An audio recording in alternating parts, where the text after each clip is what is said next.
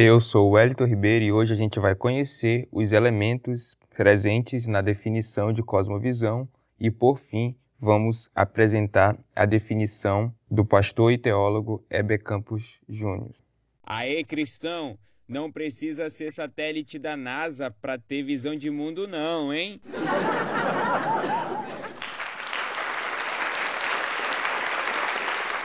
Refeitos Kert, difundindo um cristianismo todo abrangente. Hoje eu quero falar com vocês sobre seis elementos presentes no conceito de cosmovisão. O primeiro elemento é o elemento constitutivo. Esse elemento ele diz respeito às pressuposições que todo ser humano possui. Faz parte da constituição do ser humano ter uma ótica da vida, nossa cosmovisão, ela está sempre conosco. É isso que esse elemento diz, como parte de nossa composição, daquilo que somos. Por ser algo sempre presente conosco, nem sempre nós nos damos conta de que ela está lá.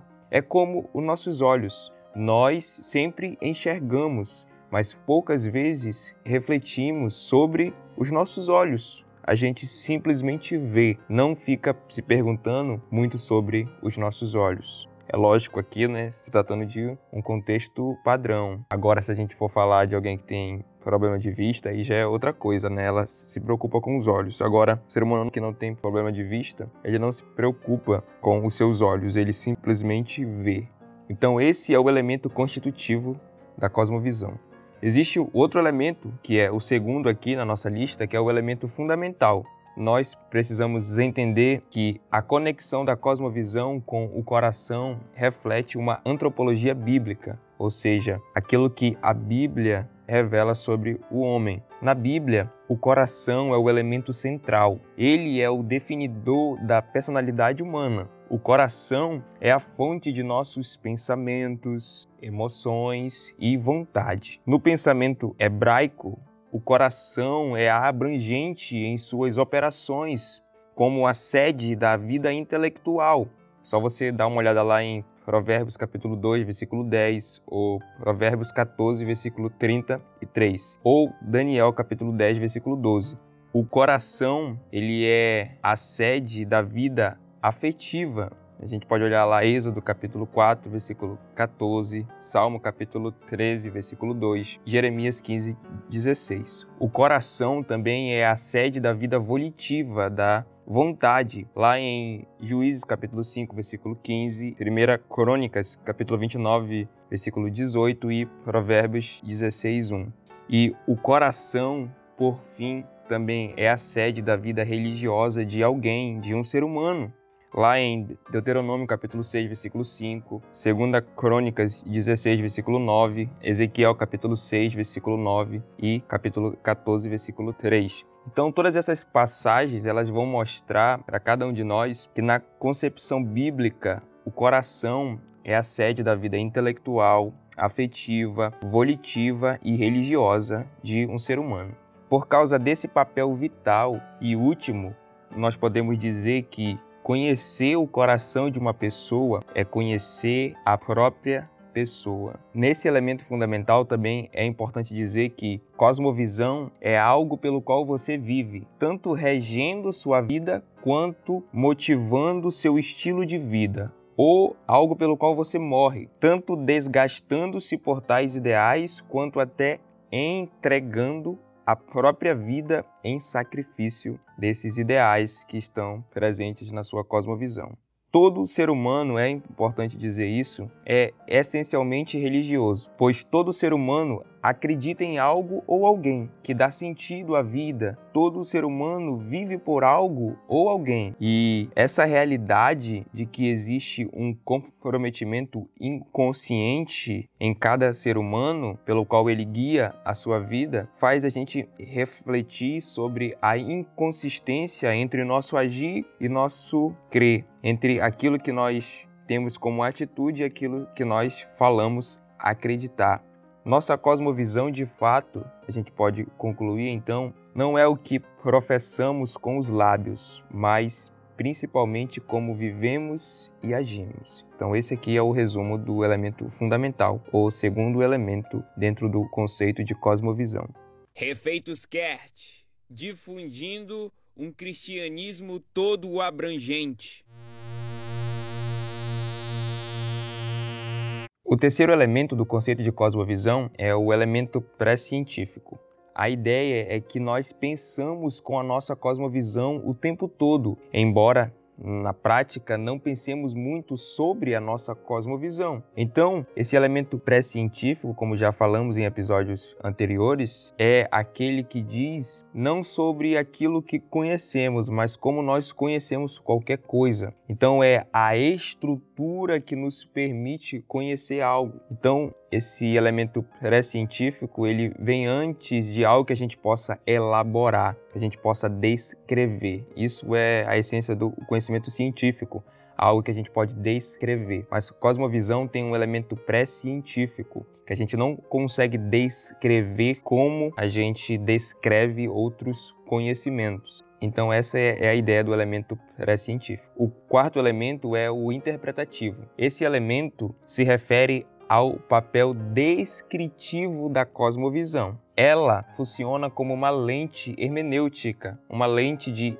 interpretação. É um instrumento interpretativo da realidade. Cosmovisão é frequentemente ilustrada como uma série de lentes sobrepostas, cada uma com sua cor, criando uma combinação de matiz singular em cada pessoa. As lentes que representam as pressuposições são constituídas de motivações, crenças, certezas, valores e ideais. O quinto elemento é o elemento normativo. Aqui a ideia é: nossa cosmovisão é tão determinante que ela norteia nossas ações e decisões. Nossa cosmovisão não é necessariamente o que falamos, mas como agimos e reagimos às situações da vida. Então aqui é importantíssimo essa última parte, porque não é somente sobre as nossas ações, mas também sobre as nossas reações. A forma como a gente reage ao problema do mal, por exemplo, à dor, ao sofrimento, é com base na nossa cosmovisão. Então, a forma como você vai reagir a determinada situação depende da sua cosmovisão. Então, entender isso é muito importante para se autoconhecer e para conhecer o outro e para se comunicar com o outro de maneira assertiva. Como a gente já disse, saber sobre cosmovisão é importante na hora de você responder aquilo realmente que as pessoas estão perguntando. Então tem esse elemento normativo. E por fim, no conceito de cosmovisão, nós encontramos o elemento aprendiz, que significa que além de interpretar a experiência diária, a cosmovisão é moldada pela experiência diária. Então, como já falamos antes, a nossa cosmovisão ela não permanece estática em nossa vida, mas ela é moldada pelo nosso desenvolvimento intelectual e cultural, tanto na fase de crescimento, criança, adolescente, jovem, como na fase adulta. Qualquer mudança, seja por crise ou por aprendizado, pode causar mudança de fé. A exemplo de alguém que passou do budismo ao cristianismo ou mudança de cosmovisão dentro da mesma fé. Exemplo, você pode entender a relação do cristão com a cultura como alguém que tem que se isolar do mundo e com o tempo você pode ver que você tem que se envolver, você tem que ser uma presença fiel, você tem que estar presente, mas não pode comprometer os seus valores. Então, isso às vezes é com o tempo que você vai ganhando essa forma de viver e essa forma de ver essa relação com a cultura. O lapidar da cosmovisão à luz da palavra de Deus não é um processo simples. Até conceitos novos que aprendemos e passamos a acreditar levam algum tempo para depurar, para fazer efeito, para a gente sentir o gosto da mudança. Existe um tempo para que conceitos abaixem ao nosso coração e se tornem realidades de fato queridas. Então, antes da gente terminar com uma definição, eu só quero dizer que no próximo episódio nós vamos falar sobre os processos de mudança da nossa cosmovisão. Então, vai aumentando a sua expectativa aí. Vamos agora encerrar esse episódio.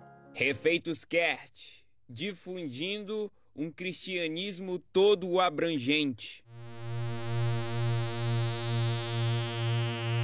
Já que falamos de algumas definições no segundo episódio e agora nesse apresentamos de maneira mais detalhada os elementos do conceito de cosmovisão, vamos terminar com a seguinte definição do Heber Campos Júnior, que ele apresenta no livro Amando a Deus no Mundo por uma Cosmovisão Reformada. Ele diz o seguinte: Cosmovisão é o conjunto de pressupostos e premissas de vida que carregamos em nosso mais íntimo, com um apego tal que esse sistema de crenças norteia todo o nosso engajamento com o mundo, proporcionando a leitura que fazemos da realidade e as bases para nossas ações e reações ao que a realidade nos traz, sem, contudo, deixar de ser moldado por fatores externos que são interiorizados por diferentes processos de apropriação.